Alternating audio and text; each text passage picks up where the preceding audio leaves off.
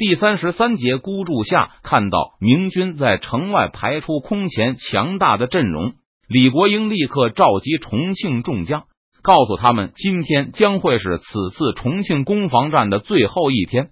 诸位，贼粮库被烧，之所以还恋恋不退，就是看见我们的城墙上有三个缺口，想打进来夺取我们的粮食。今天他们会赌上他们全部的本钱，我们只要挡住了他们的最后一击。我们就胜利了，重庆就解围了。满清众将一扫前几天的忧色，每个人脸上都充满了希望。不少人暗地里还把拳头攥紧，给自己打气，一定要挺过这一关。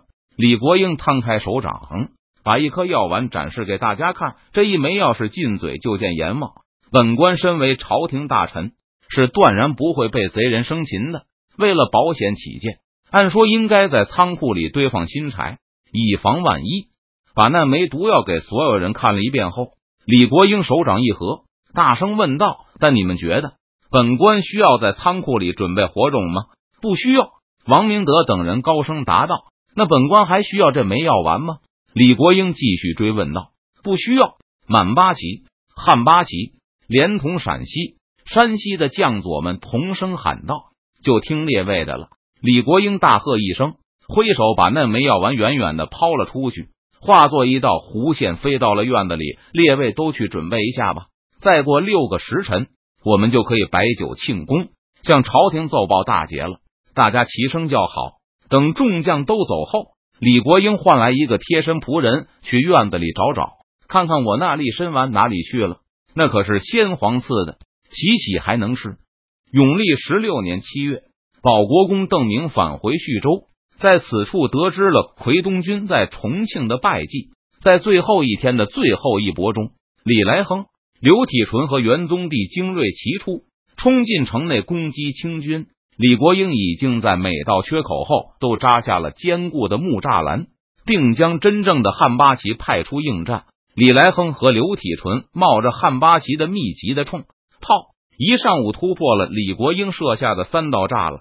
冲到了距离重庆知府衙门、李国英官署只有一步之遥的地方，但在这里，明军却再也无力前进了。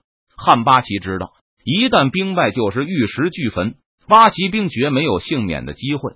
遭遇惨重伤亡的明军绝对不会心慈手软，所以都发了疯一般的拼死抵抗。而在最北端，元宗帝也遇到了一道又一道的防线，在其他各部都精疲力竭的时候。元宗帝把自己的主力营派上了战场，他仍坚信，只要再投入最后的兵力，就可以取得彻底的胜利。冒着汉八旗密密麻麻的火铳，元宗帝的主力营硬是冲破了重庆仓库的围墙，突入到了粮库腹地，和汉八旗陆营展开了肉搏战。但这个时候，元宗帝接到报告，李国英出动了上千人规模的骑兵。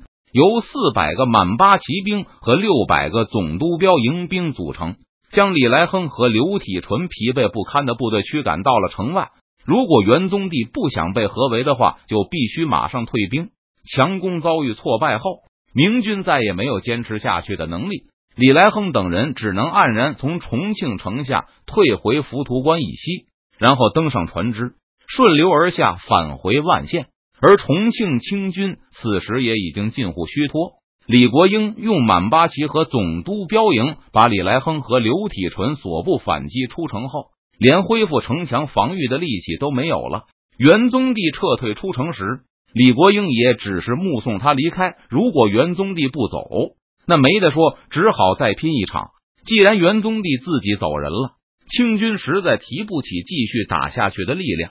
这场重庆攻防战时间虽然不长，但清军付出了三千六百多人阵亡、重伤的代价，而奎东军减员高达八千七百人，几乎是大军的五分之一。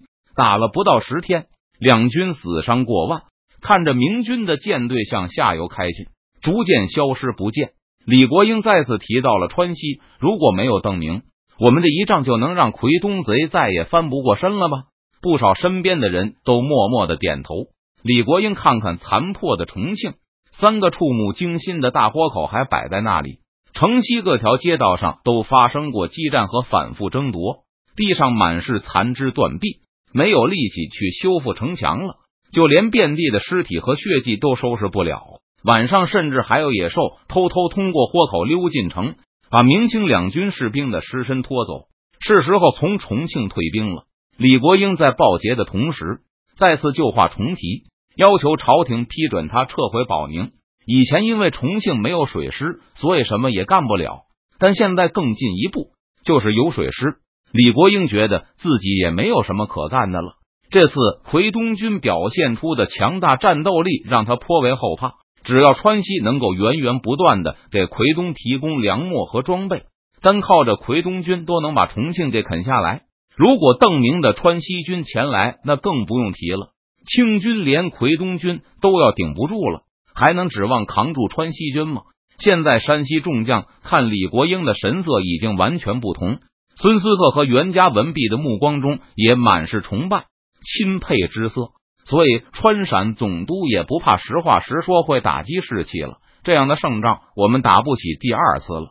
要是再来一场，就算侥幸能赢，恐怕我们也都死光了。虎帅这次的失误，嗯，太严重了。听完详细的报告后，邓明本想用不可原谅来评价，但话到了嘴边又收了回去。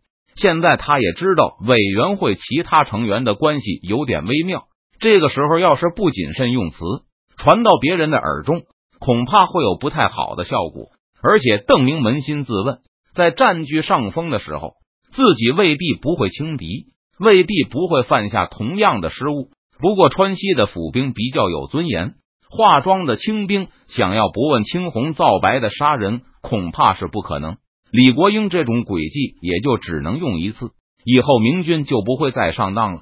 邓明想起了以前他和卫士们在东川府驿道上的谈话，那时众人就认为应该建立一个类似宪兵队的机构，负责军队里的甄别工作。而且邓明也一直想筹建一个特殊装备与特别训练部队，只是一年到头忙个不休，总是没有时间来把每一件想做的事都完成。把自己的想法和部下们讨论一番后。赵天霸和其他的常备军军官都认为，训练这种部队不是当务之急。他们觉得化妆偷袭还是邓明运用的最为频繁。与其专门筹建这种特别训练部队，还不如靠经验分享来避免类似情况的发生。首先，向全体军官介绍此次重庆战役的经过，并且编入成都的军事教材，让每一个军人都知道李国英曾经采用过这样的战术。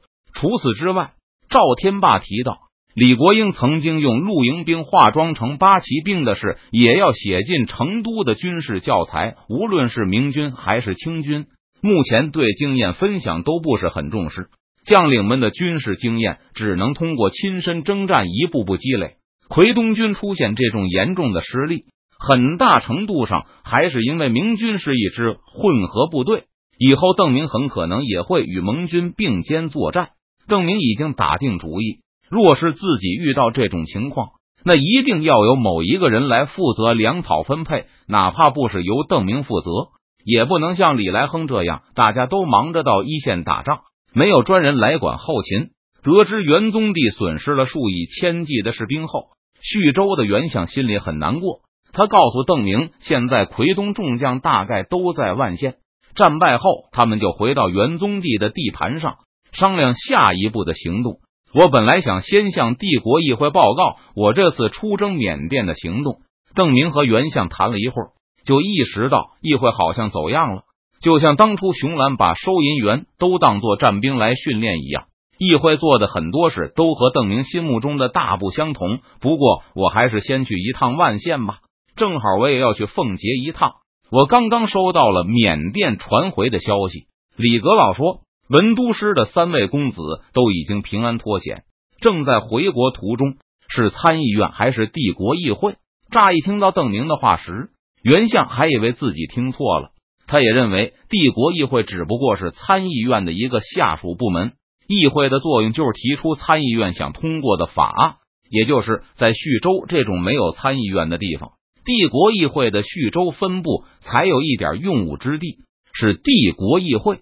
邓明重申道：“他觉得没有时间回成都休息了，就让袁相传达他的召集令。反正他们也不是常设人员，需要一些时间才能召集起来。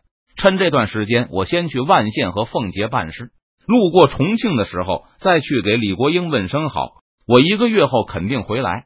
嗯，就让帝国议会的议员们在下个月的十五日集合吧。元宵节的时候，我向他们报告这次出征缅甸和秦王的具体细节。是袁相知道邓明不会立刻返回成都了，跟着他出征的府兵会立刻解散，返回他们阔别已久的家中。